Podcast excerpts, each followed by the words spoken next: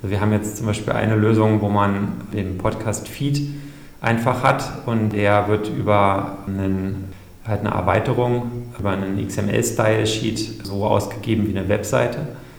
Und dann hat man ähm, letztendlich sozusagen die Power von dem Feed plus die Funktion von der Webseite.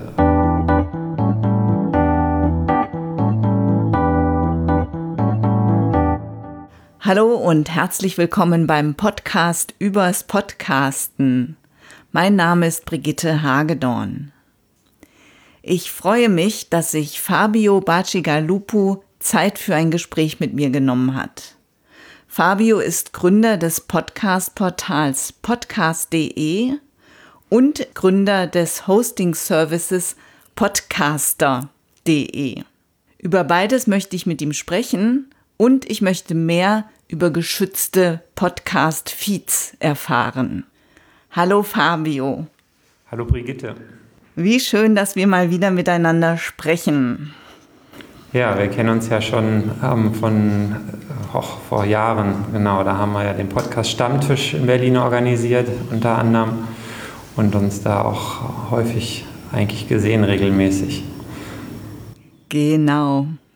Und ähm, viele denken ja, Podcast gibt es erst seit ein paar Jahren.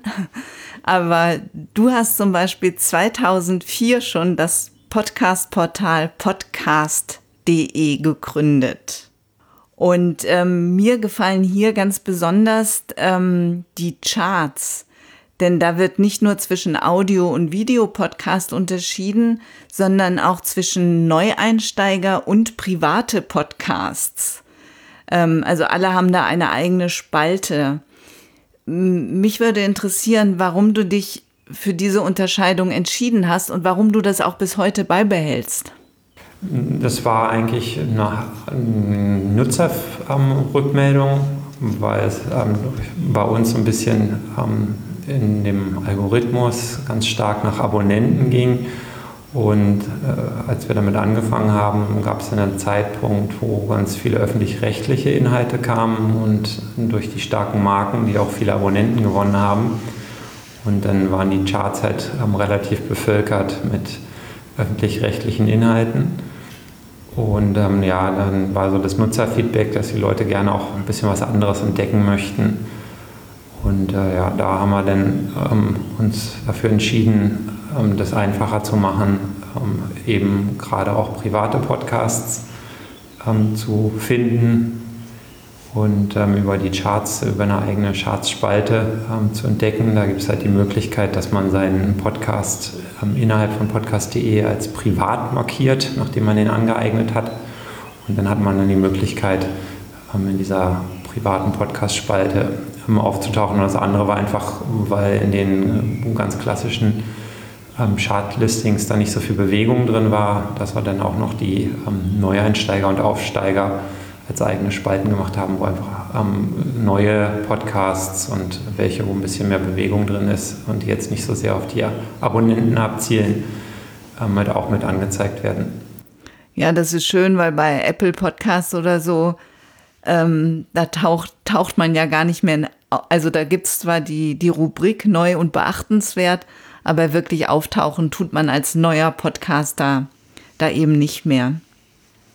Ja, da muss man wahrscheinlich tiefer in die Kategorien reingehen. Ne? Da gibt es ja dann schon ein bisschen die Möglichkeit, auch gelistet zu werden, aber halt auch nur für kurze Zeit und dann ähm, verschwindet man da im riesigen Universum von Podcasts, die es mittlerweile gibt. Aber gut, das äh, kann einem bei podcast.de, jetzt würde ich ähm, nicht bestreiten, dass es nicht auch passieren kann. Ja, ist da immer äh, die Sache, dass man am Ball bleiben muss. Und wenn man immer ordentlich regelmäßig Inhalte produziert, dann hat man bei uns auch immer die Chance, weit ähm, oben gelistet zu sein. Ja, schön. Und äh, man kann sogar bei ähm, Apple Podcasts ähm, auf der Startseite erscheinen. Das ist mir äh, ich glaube, vor zwei Jahren passiert, als der, der ähm, 30 Jahre Mauerfall gefeiert wurde. Da, ähm, da haben die eine neue Kategorie, eine neue Rubrik eröffnet und die hieß 30 Jahre Mauerfall. Und da war mein Podcast, mein Mauerfall-Podcast plötzlich ganz oben. Das fand ich sehr schön. Ja, das ist natürlich großartig, wenn so redaktionellen ähm, Ereignisse da sind oder die von den Redaktionen aufgegriffen werden. Das ist dann nochmal eine Chance, ähm, auf so einer Startseite gelistet zu werden. Und hat sich das beim Traffic bemerkbar gemacht? Ich bin gar nicht so ein Traffic. Gucker. Man guckt, man guckt, ja schon mal rein, oder? Oder sagen wir mal beim Feedback, wenn der Traffic jetzt nicht so. Ähm, Feedback kriege ich so gut wie gar nicht zu dem Podcast. Ja ähm, weil der ist auch ziemlich anonym. Also mich hört man da quasi gar nicht. Also es sind nur, sind nur Geschichten von, von Menschen, die den Fall der Mauer ähm, mit, miterlebt haben. Ja, okay, verstehe. Ist dann ohne Personenbezug. Ja, genau. Ja, genau. Kriegt man dann kein direktes Feedback. Genau. Ja, aber ähm, es wird auf jeden Fall die Sichtbarkeit erhöht haben. Also ich denke schon, ähm, da hat die ähm, Apple-Startseite ähm, bzw. die Podcast-Seite bei Apple, ähm, denke ich mal, schon noch einiges an Besuchern. Ich denke auch, auf jeden Fall. Fabio, was würdest du denn sagen, was podcast.de ähm, noch für andere Vorteile gegenüber jetzt anderen Verzeichnissen hat? Also speziell jetzt Apple Podcast und Spotify. Also bei uns stand ja immer, haben ganz dick auf die Fahnen geschrieben, dass man eigentlich letztendlich die wichtigsten Funktionen ohne eine Registrierung nutzen kann. Dass man einfach ähm, auf die Seite gehen kann, die auch ähm, gut über Suchmaschinen findet und dann einfach mal schnell in den Podcast reinhören kann, ohne dass jetzt ähm, irgendwas gemacht werden muss. Das äh, ist gut, hat sich jetzt auch so ein bisschen im Laufe der Zeit ähm, bei den anderen geändert. Also ähm, iTunes hat jetzt auch äh, so Webseiten, ähm, wo sie die Podcasts darstellen. Da gibt es jetzt auch einen Player. Ähm, das ist jetzt nicht mehr so der hundertprozentige, ähm, die Unique Selling Proposition, wie man das ja im Marketing-Sprech sagt. Hm. Aber dennoch ähm, bieten wir halt einfach am ähm, Podcast, denke ich, eine gute Sichtbarkeit ähm, im Web an. Ähm, wir haben äh, als äh, einen der wenigen ähm, die Möglichkeit, dass auch eine Interaktion ähm, stattfinden kann zwischen Hörern, zwischen Podcastern, Podcastern und Hörern. zum einen halt über unser Kommentarsystem was sogar halt ohne Registrierung möglich ist, was natürlich ähm, auch zu Spam führen kann, aber es geht eigentlich, es hält sich in Grenzen. Ähm, ja, da kriegen verschiedene Podcasterinnen auch ähm, gelegentlich Feedback halt zu ihren Sendungen, können auch selber wiederum ihren Hörern gegenüber was kommunizieren. Man kann als Podcasterin auch seinen Podcast aneignen, claimen ähm, dann wird man da auch ausgewiesen, hat dann die Möglichkeit, sein eigenes, ähm, seinen eigenen Steckbrief zu veröffentlichen mit ähm, Link und Foto und einem kleinen Text. wird auch dann auf seiner Podcast-Seite mit angezeigt. genau, jetzt äh, nächste Woche, also ist ja bei Podcasts immer so die Sache, aber am äh, Montag, den 24., wenn ich jetzt das Datum nicht ganz durcheinander bringe, müsste das, glaube ich, der Montag sein. Ähm, ich weiß ja nicht, ob die Folge denn schon live ist. Ähm, da gibt es den Relaunch von podcast.de. Mhm. Da ist dann alles nochmal ähm, neu und anders. Mhm. also die wichtigsten Funktionen gibt es weiterhin, aber wir setzen halt noch viel stärker auf den redaktionellen Teil. Also es gibt dann einen eigenen Bereich Podcast News. da mache ich dir dann, liebe Brigitte, vielleicht ein bisschen Konkurrenz. Aber ähm, ich glaube, ähm, da können wir auch gut ähm, koexistieren. Ähm, wir machen halt ähm, auch sehr allgemeine ähm, oder sehr spezifische, besser gesagt, Berichterstattung über die Podcast-Szene, also alles, was sich da im Podcast-Bereich tut, was ja zurzeit wirklich viel ist. greifen wir dann halt mit einem eigenen redaktionellen Bereich auf. die Startseite ist aktuell ähm, ja so, dass man äh, sich so kleine Blöcke selber zusammensetzen kann. Ähm, das ist denn mehr der Fokus darauf, ähm, die eigenen Inhalte, ähm, also nicht die eigenproduzierten, sondern ähm, die, die man, denen man folgt, ähm, die dann auch schön und einfach hörbar zu machen. Das ist schon ein starker Audiofokus, da ist Video dann nicht mehr ganz so stark im Vordergrund. Genau, und dann äh, kann man halt ähm, sehr leicht Podcasts folgen und ähm, die dann direkt im Web halt auch anhören. Das war der bisherige Fokus, da war es technisch ähm, noch ausbaufähig. Ich denke, jetzt ist die Umsetzung wirklich benutzerfreundlicher und das, ich hoffe, das macht vielen Spaß, dann seine Podcasts über podcast.de zu hören und denen dann auch zu folgen. Diese, diese Folge, die ähm, erscheint ja erst am ersten Donnerstag im Juni. Das heißt, ähm, dann, dann ist podcast.de quasi schon neu. Wie schön. Ja, na, sorry, da habe ich wieder nicht aufgepasst. Ähm, das macht, das macht überhaupt nichts. Hast du, glaube ich, schon gesagt, wie die Veröffentlich äh, Veröffentlichungsrhythmen sind. Ja, ähm, gut, aber dann ähm, ist es ähm, schon durch und kann man ja trotzdem mal einen Blick drauf werfen.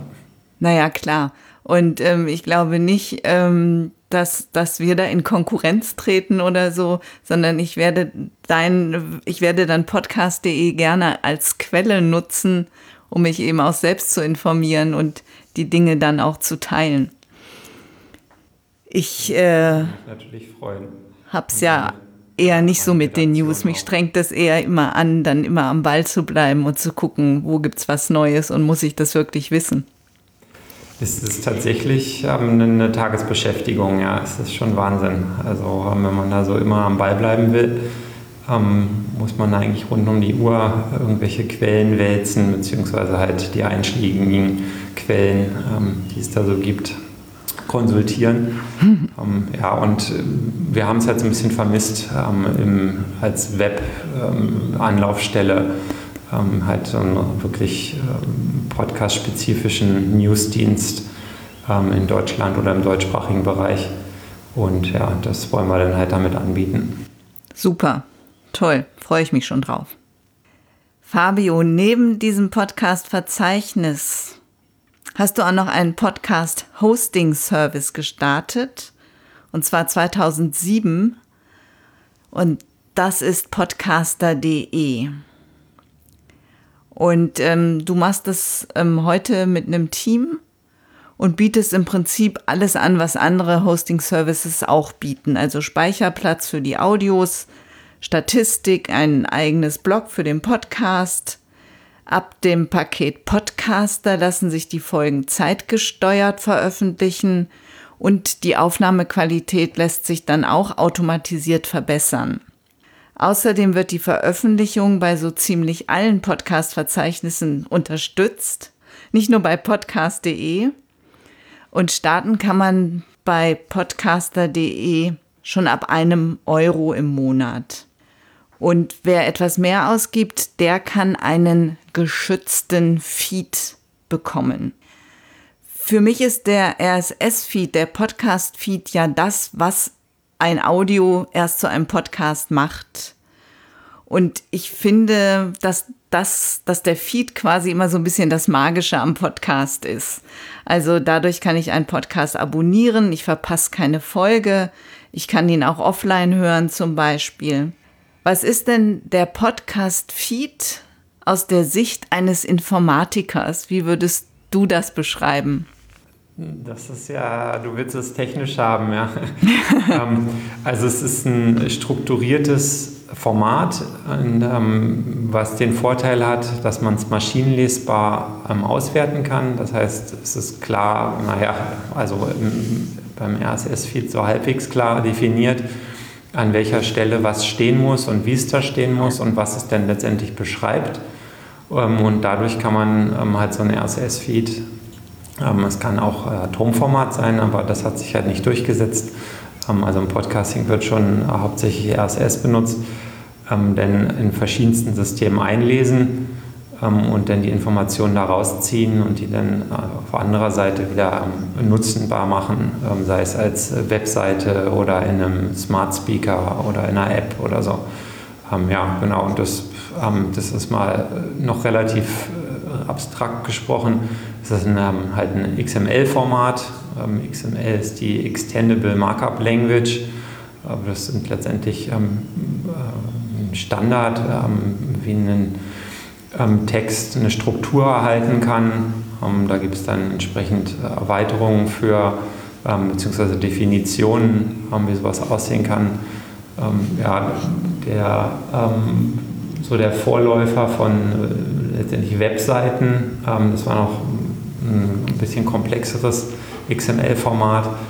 Ähm, dann wurde HTML und ähm, halt die RSS-Feeds sind halt ein relativ simpel ähm, gestricktes ähm, XML-Format in dem RSS-Feed ähm, oder über das RSS-Format definiert sind ähm, Links drin. Und zwar ähm, Links, also in dem Sinne eine Verlinkung oder wie einen Link zu einer Webseite, aber in dem Falle halt äh, hauptsächlich oder der wichtigste Teil sind die Links zu den Audiodateien, es können auch Videos sein, es können auch PDF-Dateien und Bilder sein. genau, die letztendlich das dann halt ausmachen, ähm, worüber dann gesteuert wird, ähm, wo die einzelnen Inhalte liegen ähm, und wie man die abruft. Ähm, ja, denn äh, die Logos kennt man natürlich, die sind ähm, auch darüber ähm, verlinkt, halt auch definiert. es gab die Definition für das RSS-Feed-Logo, was aber vom Standard her winzig war und auch ein ganz komisches Format hatte. Da gibt es dann die Erweiterung über die ähm, iTunes-Spezifikation, was ein bisschen brauchbarer ist. Äh, ja, und dann gibt es ähm, noch alle möglichen Textgeschichten, ähm, halt wie Titel, Untertitel, Beschreibung, äh, Autor ähm, und, und, und. Also ganz viele andere Sachen. Und um auch mal um dieses Thema geschützt zu kommen. das wäre jetzt meine nächste Frage gewesen. genau, es gibt äh, da auch die Möglichkeit, ähm, jetzt äh, bestimmte Crawler oder Bots auszuschließen, beziehungsweise denen zu sagen, dass ähm, der Feed halt nicht mehr gecrawlt oder angezeigt werden soll. Also ähm, iTunes hat dann äh, iTunes Blog oder von Google gibt es auch Google Play Blog. Aber es ist halt letztendlich kein echter Schutz. Also es ist mehr eine Signalisierung, dass jetzt äh, mit dem Feed nicht das so verfahren werden soll wie normalerweise, sondern ähm, dass es da halt jetzt eine Einschränkung zu gibt. Es hält jetzt aber keinen davon ab, trotzdem ähm, den Feed irgendwie einzulesen und auszuwerten ähm, oder darauf zuzugreifen und die Informationen abzurufen. Also das ist halt eben noch nicht der Teil, der einen Podcast-Feed oder die Inhalte schützt. Oder es ist kein kein Weg, um einen äh, Podcast-Feed effektiv zu schützen, sagen wir es mal so. Das heißt, wenn jemand den Feed hat, dann kann er den ähm, weitergeben und jeder, der einen Feed-Reader, also zum Beispiel eine App auf dem Smartphone hat, kann dann den Feed trotzdem lesen. Korrekt. Mhm. Ähm, wobei die Apps eventuell sogar das ähm, beherzigen, wenn er angezeigt wird, ähm, dass man dass äh, der jetzt von iTunes, äh, diese, was ich eben gesagt hatte, dieses ähm, iTunes-Blog oder Google Play-Blog, wenn das halt aktiviert ist, wenn da halt ähm, Yes oder True gesetzt ist, ähm, dann ist es bei, denke ich mal, den meisten Apps wahrscheinlich sogar so, dass ähm, die App dann auch sagt, ähm, okay, ähm, in dem Falle werten wir jetzt die, den Feed halt nicht aus. Aber theoretisch ist es definitiv möglich und ich würde jetzt auch nicht meine Hand dafür ins Feuer legen, dass das alle Apps ähm, berücksichtigen. Wenn der Feed geschützt ist, ist er aber ja in der Regel, soll er ja trotzdem für eine gewisse Hörergruppe geöffnet sein. Wie kommen die dann da dran, wenn, wenn die Apps den auch nicht abspielen? Genau, dann äh, muss man ähm, darüber nachdenken. Also gerade wenn man das jetzt irgendwie im Corporate-Kontext, ähm, da kommt es eigentlich in, der, in den meisten Fällen ähm, zum Einsatz, ein geschützter Feed, ähm, dass halt irgendwie interne Kommunikation gemacht werden soll. Ähm, da braucht man halt einfach auch einen Schutz, der auch äh, bei böswilligen Zugriffen ähm, funktioniert. Also wo ähm, das nicht davon abhängig ist, ob die Software jetzt das berücksichtigt oder nicht. Und da gibt es ähm, einen wirklich hocheffektiven Schutz, das ist ein Passwortschutz. Ähm, da kommt dann in der Regel ähm, das Basic Auth-Verfahren zum Einsatz. Das heißt, das kennt man vielleicht auch bei geschützten Webseiten, die dann so einen Dialog aufmachen, wo man einen Benutzername, Passwort eingeben muss. Also nicht in der Seite selbst drin, sondern vom Browser aus kommt dann halt so eine ähm, Passwortaufforderung und ähm, Benutzereingabeaufforderung. man erkennt es auch, wenn man das wegdrückt oder Escape drückt, ähm, dass dann halt eine Fehlermeldung kommt, dass man auf diesen, diese Ressource oder diese Webseite oder so nicht zugreifen kann. Also das ist aus ähm, meiner Sicht ähm, der effektivste und auch am brauchbarsten einsetzbare Schutz für einen Podcast-Feed. Es gibt auch noch andere Möglichkeiten, also es gibt halt noch andere Authentifizierungsverfahren. Ähm, Digest, ORS zum Beispiel, ähm, funktioniert so ähnlich. Ähm, oder irgendwas Tokenbasiertes, wo man ähm, halt irgendwie ähm, eine bestimmte Zeichenkette dranhängt und dann halt den Zugriff darauf bekommt. Das kommt dann halt immer darauf an, wie der Feed letztendlich auf dem Webserver hinterlegt ist oder bei dem Dienst, wo der Feed liegt oder erstellt wird oder halt generiert wird. genau. Und ähm, ja, damit die ähm, Nutzer da rankommen, ähm, braucht man letztendlich eine App, die so einen passwortgeschützten ähm, Feed auch unterstützen. Ähm, da gibt es eine gewisse Auswahl ähm, von eher Independent Apps, würde ich die jetzt nennen. die heißt nicht, dass die jetzt äh, nicht eine gute Reichweite haben. Das heißt eher, dass das jetzt nicht die klassischen Apps sind wie iTunes, also die Podcast-App von Apple oder Spotify oder so ähm, die können das alle nicht, ähm, sondern das ist dann ähm, eher sowas wie ähm, Pocketcast oder ähm, äh, Podkicker oder so. Ähm, wir haben da auch bei Podcast eine FAQ, einen ziemlich umfangreichen Beitrag, wo wir die ganzen Apps nochmal listen. Mhm. ja, genau. Und das ist so der äh, aus meiner Sicht gängigste und brauchbarste Weg, wirklich ähm, effektiv einen Podcast-Feed ähm, zu schützen. Es gibt auch noch die Möglichkeit, dass man über den Webserver ähm, steuert, dass nur bestimmte IP-Adressen ähm, auf ähm, so einen Feed zugreifen können, also über ähm, bestimmte Netzwerkadressen. Und das ist dann wieder die Herausforderung, wenn jetzt nicht alle Nutzer über halt diese IP-Adressen, also über ein Intranet oder so, auf den ähm, Feed zugreifen wollen, dann funktioniert es halt letztendlich auch wieder nicht mehr. Ähm, was jetzt zum Beispiel bei Außendienstmitarbeitern, wenn die halt über irgendwie Mobilfunkanbieter ähm, die Inhalte abrufen wollen, klappt das halt schon nicht mehr. Ähm, außer die ganz großen Firmen, die haben dann ähm, halt alles äh, irgendwie über ihr Intranet gesteuert und äh, da geht dann sogar der Mobilfunk ähm, über halt bestimmte IP-Adressbereiche. Aber das sind, ähm, würde ich sagen, eher Ausnahmefälle. Also deswegen ähm, ist es eine Möglichkeit, auch einen ähm, Feed zu schützen, ähm, ist dann aber einfach auf äh, Seite des Nutzers ähm, eventuell mit Herausforderungen äh, versehen. Das heißt, es ist gar nicht so einfach, zum Beispiel zu sagen, ich habe jetzt hier einen Kurs und nur für die Teilnehmer dieses Kurses und dann eben auch nur für Teilnehmer, die bezahlt haben beispielsweise, ist dieser Feed zugänglich.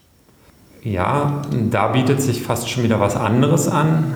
Ähm, da würde sich dann, ähm, das ähm, bieten wir jetzt beispielsweise bei Podcasts aktuell nicht an, ähm, anbieten, ähm, dass man ein System hat, was einem für jeden Feed eine eindeutige URL generiert ähm, sei es, äh, dass die ähm, URL selbst halt irgendwie eindeutig ist über eine Subdomain oder einfach hinten irgendwie was dranhängt. Das ist dann so ein bisschen die, die Richtung, was ich vorher gesagt habe, so tokenbasiert, wo man dann halt auch sagen kann, äh, der Benutzer ist jetzt kein zahlender Kunde mehr und dann lösche ich sozusagen im System diese eindeutige URL und dann ist der Zugriff auch erloschen. Also das muss natürlich auf zwei Seiten sein. Also einerseits muss es bei dem Feed, wenn er rausgegeben wird, ähm, hat man diese Eindeutigkeit und dann muss die halt auch noch im System hinterlegt sein. Und dann kann man da halt drüber steuern, ähm, wer in dem Moment ähm, auf so den ähm, Podcast-Feed Zugriff hat. Ähm, was man halt auch immer beachten muss, also man hat ja zum einen den Feed und dann hat man ja auch nochmal separat ähm, die einzelnen Mediendateien, die Audios, Videos, die halt irgendwo auch geschützt sein müssen. Da muss man halt auch gucken, will ich jetzt nur den Feed schützen oder will ich halt ähm, nur die ähm, Audiodateien schützen oder will ich beides schützen? Wahrscheinlich will ich eigentlich am liebsten beides schützen. Ähm, ja, genau, da muss man halt gucken, ähm, dass dann auch entsprechend die äh, eben nicht nur der Feed, sondern auch die Audiodateien mit geschützt sind. Das ist ja grundsätzlich ein Problem im, oder was heißt Problem? Ein Thema im Internet. Wie bekommt man Sachen geschützt und Unternehmen haben natürlich ähm, Daten oder Informationen, die wollen sie jetzt nicht in die, in die Öffentlichkeit geben. Ja, für die interne Kommunikation sind Podcasts aber trotzdem ähm, zurzeit sehr beliebt, ist jedenfalls so meine Wahrnehmung. Ja, ähm, wir haben da tatsächlich auch ziemlich viele Anfragen zu. Ähm, ich mache dann meistens da ähm, halbestündige ähm, Schulung zu. Dann kommt so ein bisschen die Ernüchterung, ähm, dass man halt äh, ähm, auf bestimmte Apps in der Regel eingeschränkt ist, äh, mit denen man halt das wirklich äh, nutzerfreundlich auch abrufen kann, die Inhalte. dann ist wieder die DSGVO ein Thema. zum einen, dass die Apps ich weiß nicht, bis auf ähm, vielleicht den Volksempfänger ähm, eigentlich jetzt ähm, nicht aus Deutschland unbedingt oder aus, selbst nicht aus Europa kommen und man dann nicht genau weiß, äh, was letztendlich mit den Daten passiert. Ähm, das sind so ähm, ein bisschen die Herausforderungen, die es dabei gibt. Ähm, und dann müssen sich halt noch die Nutzer die Apps auch installieren, müssen dafür die richtigen Endgeräte haben, auch die Berechtigung dafür haben. dann kann man halt irgendwie ein Passwort für alle benutzen. Aber was ist denn wieder, wenn der Mitarbeiter das Unternehmen verlässt? Ähm, was mache ich denn? Ähm, dann könnte ich aber auch für ähm, jeden äh, Mitarbeiter ein eigenes ähm, Passwort oder beziehungsweise ähm, Benutzername-Passwort-Kombination machen. Da hat man dann aber letztendlich wieder, ähm, dass die Sachen auch übertragen werden. das ist dann auch wieder ein DSGVO-Thema. Gibt es dann ein Tracking dahinter? bei uns nicht ähm, ist aber auf jeden Fall ein Punkt, der immer beachtet werden muss. Also die Herausforderungen sind da relativ zahlreich, ähm, wenn man das wirklich ähm, für die interne Kommunikation verwenden will. Also wir haben jetzt zum Beispiel eine Lösung, wo man ähm, den Podcast-Feed einfach hat und ähm, der wird über ähm, einen, halt eine Erweiterung, über einen XML-Style-Sheet so ausgegeben wie eine Webseite. Und dann hat man ähm, letztendlich ähm, sozusagen die Power von dem Feed ähm, plus die Funktion von der Webseite ähm, inklusive eines Players. Also dann ähm, kann man einfach mit dem ähm, passwortgeschützten äh, geschützten Feed den einfach weiterreichen. Es gibt auch die Möglichkeit, dass man Benutzernamen und Passwort mit in den Link halt einbaut. Das heißt, da kommt auch gar nicht mehr der Dialog für die Eingabe von dem Passwort, ähm, und dann äh, können Nutzer, die ähm, halt diesen Link haben, ähm, das einfach aufrufen und den Feed letztendlich benutzen, um auch die Inhalte wiederzugeben. Was bei so einer Lösung dann wegfällt, ist natürlich so eine automatische Benachrichtigung, wie das in der App halt möglich ist, ne? dass man, äh, was ja auch so ein bisschen den Charme am Podcasting ausmacht, über neue Inhalte automatisch benachrichtigt wird. Ähm, das fällt bei ähm, so einer Feed-Lösung weg, äh, wobei ich da noch eine Hausaufgabe hatte. Ähm, es gibt ja auch so Benachrichtigungsfunktionen im Browser, aber ja gut, das bieten wir aktuell noch nicht an. Ja, dass das so kompliziert ist mit dem ähm, geschützten Feed, habe ich ehrlich gesagt nicht gedacht. Ja, äh, das ähm, habe ich schon an vielen Stellen festgestellt. ähm, ich, also ich ähm, schreibe jetzt natürlich auch hier so das äh, Rundherum-Paket. Ähm, man kann es schon machbar machen und es funktioniert ähm, auch. Ähm, man muss halt nur die einzelnen Aspekte beachten. Und das meiste ist ja auch irgendwie auf Hosting-Seite abgedeckt. Ähm, das Szenario, was du beschrieben hast mit den bezahlten Inhalten, würde ich sagen, ist noch mal, sollte man nochmal irgendwie anders betrachten als den Fall, wo man interne Kommunikation machen möchte. Dankeschön. Fabio, magst du denn zum Schluss äh, für mich und meine HörerInnen einen Blick in die Glaskugel werfen? Ähm, ich weiß, wir haben vor Jahren schon mal ein Gespräch geführt und da hast du auch einen Blick in die Glaskugel geworfen und ähm, hattest ähm, damals gesagt, wenn die Technik ähm, soweit ist, dass wir einfacher Podcasts hören können, dann wird es auch mit den Podcasts weiter nach oben gehen. Ähm, das stimmte. Also mit der, mit der Verbreitung der Smartphones ist auch die Verbreitung der Podcasts in die Welt gekommen. Und ja, was meinst du denn, wie, wie jetzt so die, die Zukunft für die Podcast-Welt aussehen wird? Also es gibt ja, wenn man so aus Filmen das kennt mit den Glaskugeln, gibt es ja immer so äh, die Vision ähm, mit äh, einer Glaskugel, die sich so arg verdunkelt, wo ähm, schwarzer Rauch in der Glaskugel aufsteigt. Ähm, das äh, haben wir also zurzeit leider so ein bisschen. Ähm, da kann man nur hoffen, ähm, dass dann irgendwann ähm, das Happy End kommt und der dunkle Nebel sich auch wieder verzieht und am Ende ähm, Podcasting so erhalten bleibt, wie es originär auch gedacht war, als freies Medium ähm, von auch kleinen Produzenten, ähm, die von jedem über alle Endgeräte abgerufen werden können. Also die dunkle Bedrohung, die da gerade draußen ist, dass halt die großen Anbieter, ähm, die man auch in anderen Bereichen kennt, ähm, sehr für sich vereinnahmen und äh, auf irgendeine ähm, fiese Art und Weise schaffen, halt das Ganze an sich zu ziehen und damit letztendlich ja auch den Charme vom Podcasting kaputt zu machen. Also da müssen wir uns alle gegen wehren, sonst sind so eine Sachen wie dein Podcast halt einfach nicht mehr möglich. und ich denke auch, da würdest du und viele andere Podcasts auch Hörer verlieren und dann nur noch spezifische Zielgruppen ähm, erreichbar sein, also nicht mehr so schön gestreut ähm, über die verschiedensten Kanäle. Ähm, insofern mein positiver Blick in die Glaskugel ist, ähm, dass jetzt, da das eine gute Verbreitung hat, äh, es noch mehr Leute gibt, die da Interesse haben zu produzieren, dass äh, noch mehr Nischen bedient werden mit ähm, super interessanten Inhalten und ähm, das Medium an sich als freies Medium erhalten bleibt, ähm, was wir denn einfach ähm, schön über äh, verschiedenste ähm, Geräte, sei es Software, Hardware und äh, was es da irgendwie, irgendwie an Integrationen noch geben wird, abrufbar ist. Also das, das ist das, was ich hoffe. wir sehen auf jeden Fall, dass es eine große Unterstützung erstmal an sich für Podcasts ähm, an vielen Ecken und Enden jetzt ähm, gibt und äh, da auch noch mehr kommt. Ähm, ja, man muss halt nur einfach schauen, ähm, dass man dabei bleibt, dass es auch wirklich ein ähm, Medium ist, was über einen Podcast-Feed abrufbar ist und dass da nicht nur einfach ein Stempel drauf gemacht wird. Es ist ein Podcast, aber am Ende ähm, ist es irgendwo eine Audiodatei, die äh, irgendwo liegt und aber auch nur halt über diesen einen Kanal abrufbar ist. Das ist ähm, ja das zerstörtes Medium. Ähm, und das hoffe ich, dass das nicht kommen wird und dass wir da alle ähm, für ein freies Medium streiten werden.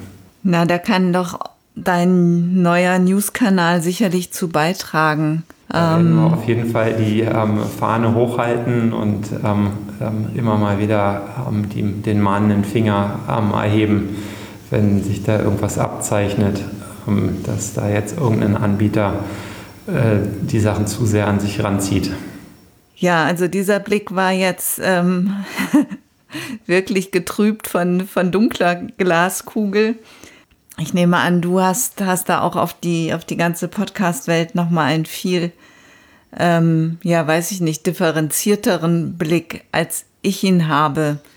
Ich kriege halt in erster Linie so dieses ganze Thema Werbung mit und dass ich das Gefühl habe, ja, dass, dass Podcasts produziert werden, damit man dann Werbung verkaufen kann. Ja. Äh, das, ähm, okay, also ich weiß, äh, ich muss sagen, ähm, dass ich. Ähm, also so, Entschuldigung, das, so eine. Dass so eine das jetzt nicht meine Podcasts sind, ähm, die für mich interessant sind. Mhm. Deswegen mm. ist das jetzt auch gar nicht so sehr, was ich so wahrnehme. Ähm, klar, äh, da gibt es natürlich auch Ansätze, ähm, weiß ich, ähm, dass die Leute halt, äh, die auf YouTube schon ähm, gute Reichweiten haben und äh, das da gewohnt sind, das irgendwie zu kommerzialisieren, sich dann irgendwie auch als Podcaster pro, ähm, probieren oder dass da irgendwelche D-Sternchen vors Mikrofon gesetzt werden in der Hoffnung, dass man die irgendwie vermarkten kann. Ähm, das ist für mich aber, ähm, ja, das ist so ein äh, Beiwerk. Also das macht nicht, äh, für mich nicht das Podcasting aus. Also für mich ist Podcasting ähm, immer noch, äh, wenn sich äh, Leute in ihrer Freizeit vors Mikrofon setzen und ähm, Spaß haben, über ihre Hobbys ähm, zu reden oder einfach äh, des Redens wegen zu reden oder weil sie einfach Lust haben, ihr komödiantisches Talent ähm, der Welt zur Schau zu geben oder so. Das ist für mich nach wie vor ähm, das, was Podcasting ausmacht und was es, ähm, glaube ich, mehr denn je auch gibt. Also klar, sobald irgendwo auch äh, die Möglichkeit besteht, äh, mit so einem Medium Geld zu verdienen, kommen natürlich auch noch ähm, andere Interessen da ins Spiel. Ähm, das würde ich gar nicht so ähm, kritisch sehen. Also das ist vielleicht auch was das Medium an Zielgruppen ranträgt, ähm, die sich jetzt vielleicht da noch nicht mit beschäftigt haben oder die das äh, ansonsten auch gar nicht interessant finden würden. Ähm, und dann darüber aber wieder eigentlich an sich ähm, sehr interessante Inhalte entdecken, die gar nicht äh, darauf ausgelegt waren, da überhaupt mal jemals mit Geld zu verdienen. Also da wir das Thema gerade haben und ähm, wir haben ja auch im Vorfeld schon kurz darüber gesprochen, wir haben heute ist der andere Montag, heute ist der 17. Mai, ähm, haben heute gerade bei am Podcaster den Soft Launch der Podcast-Pioniere gestartet. Da machen wir tatsächlich auch eine ähm, Werbevermarktung, ähm, haben wir im Angebot. Und ähm, jetzt mit die ersten ähm, Pioniere, die da am Start sind, ähm, sind welche, die einfach auch schon seit Jahren oder sogar auch schon seit Jahrzehnten Inhalte produziert haben und dann noch nie einen Pfennig für gesehen haben oder einen Eurocent. Ähm, und jetzt, naja, gut, jetzt haben sie es so lange gemacht, jetzt probieren sie halt einfach auch ähm, mal irgendwie einen anderen Weg zu machen oder letztendlich auch ähm, für ihre Mühen, die sie da gehabt haben, äh, vielleicht auch einen Werbeerlös zu erzielen. Also ob einem das nun schmeckt und ob klassische Radiospots der richtige Weg im Podcasting sind, sei mal dahingestellt. aber je das, nachdem, ähm, unter welchem ähm, Aspekt man ähm, das irgendwie betreibt, ähm, finde ich es jetzt äh, nicht so verwerflich. Das, das ähm, finde ich auch gar nicht verwerflich und das meine ich auch gar nicht. Ich meine so Plattformen wie Spotify, die quasi Podcasts ähm, vermarkten, um damit Hörergruppen ja besser zu identifizieren und dann wieder anderen Werbe, also und dann Werbekunden ähm, die Werbung besser verkaufen können. Das, das ist eigentlich der Punkt, den ich meinte. Ja, ähm, ja, das ist ja letztendlich, was diese großen ähm, Anbieter gerne machen. Ne? Also da Analysen fahren, äh, was für Hörer sind es, welche Interessen haben die und wie kann ich die irgendwie noch besser mit äh, zielgerichteter Werbung ähm, bespielen. Äh, ja, sehr ähm, zweischneidiges Gleis. Ähm, zumal ähm, bei Spotify ja eigentlich immer der äh, Musik, ähm, das Musikstreaming mit dem Abo-Modell im Vordergrund stand. Ähm, es ist doch sehr erstaunlich, wie stark die sich jetzt ähm, Podcasting mit auf die Fahnen geschrieben haben. ich denke mal, wo man noch ganz genau hingucken muss, ist auch Google weil die ja letztendlich viel, viel stärker ähm, in der Richtung ähm, gehen, äh, Interessen zu analysieren und den Leuten zielgerichtete Werbung ähm, zu präsentieren. Das sind die ja eigentlich ähm, neben Facebook die Könige. Das ist ja ähm, bei Spotify äh, nicht in der DNA unbedingt. Also die versuchen das jetzt zwar, ähm, und das ist definitiv auch einer der Anbieter, wo der schwarze Nebel herkommt.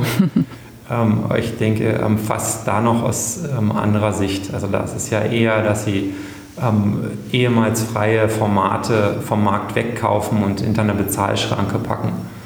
Ähm, das ist, und dann, da ist dann halt nichts mehr mit ähm, abrufbar über beliebige Endgeräte.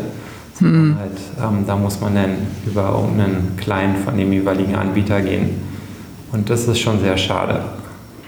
Ich hoffe auf jeden Fall, dass Podcasts weiterhin das Medium bleiben, mit dem jeder und jede zum Sender werden kann. Ja, das hoffe ich auf jeden Fall auch. Ähm, Da sind wir ja eigentlich auf einem guten Weg hin. Es klappt ja soweit ähm, wirklich ähm, gut. Ähm, du wirst mit deinen ähm, ähm, Online-Formaten, mit deinen Schulungen da sicherlich auch gut dazu beitragen und wir hoffen mit unseren, denke ich, sehr fairen Einstiegsangeboten beim Hosting da auch unseren Teil beitragen zu können. Und auf jeden Fall sage ich vielen Dank für das Gespräch, Fabio. Sehr gerne, Brigitte. Hat mich gefreut. Ja, Freiheit für den Podcast oder für den Podcast-Feed. Zumal das ja mit dem geschützten Podcast-Feed gar nicht so einfach ist. Aber natürlich vollkommen verständlich, wenn man seinen Feed schützen möchte, entweder für interne Kommunikation oder natürlich auch, um einfach den Podcast nur einer begrenzten ja, Hörer, Hörerinnengruppe zur Verfügung stellen möchte. Heute ist die neue Seite von podcast.de online und ich empfehle Ihnen, sie sich auf jeden Fall mal anzuschauen. Vielleicht ist es ein Portal für Sie, auf dem Sie gerne nach neuen Podcast-Folgen stöbern und wo Sie vor allen Dingen nicht davon ausgehen müssen, dass Ihr Hörverhalten sofort getrackt wird. Alle Links finden Sie natürlich wie immer in den Show Notes. Ich danke Ihnen sehr fürs Zuhören und ich freue mich, wenn Sie nächstes Mal wieder dabei sind. Eine gute Zeit bis dahin, Ihre Brigitte Hagedorn. Mehr über mich und meine Arbeit finden Sie auf www.audiobeiträge.de.